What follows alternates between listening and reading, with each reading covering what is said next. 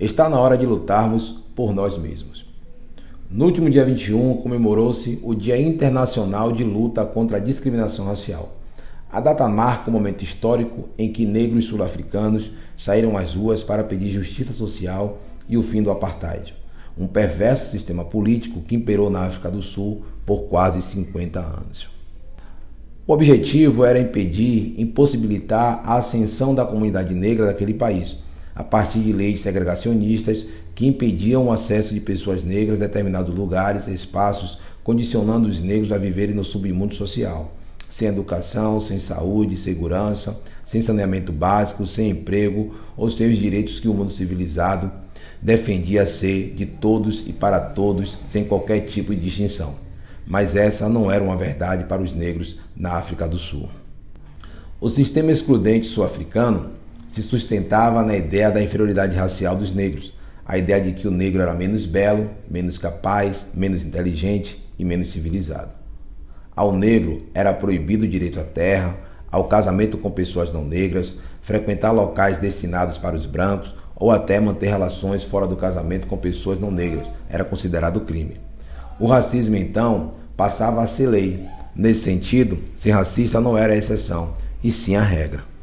Hoje, mesmo com todo o esforço e toda a luta da comunidade negra, o racismo ainda é uma realidade violenta que vitima milhões de pessoas em todo o mundo. É por isso que nessa data o mundo, através das Nações Unidas, reconhece e chama de maneira urgente todos nós para agirmos, pois o racismo continua a envenenar as instituições, as estruturas sociais e o cotidiano de toda a sociedade. Ele continua a estruturar uma persistente desigualdade, o que faz com que ninguém esteja protegido da intolerância nem livre do ódio que ele produz. Os africanos, os afrodescendentes, os asiáticos, seus descendentes, indígenas, imigrantes, refugiados, comunidades minoritárias e tantos outros que continuam a enfrentar a estigmatização, a discriminação e a violência.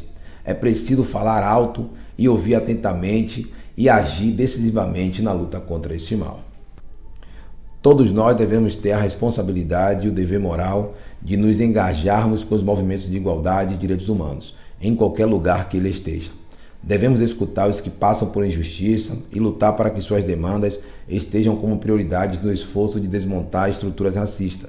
É crucial a criação de estruturas reparatórias à medida que elas ajudam na construção de uma equidade racial e repara um legado duradouro dos séculos de escravidão e colonialismo. O futuro de justiça só vai ser possível se consertarmos um passado injusto.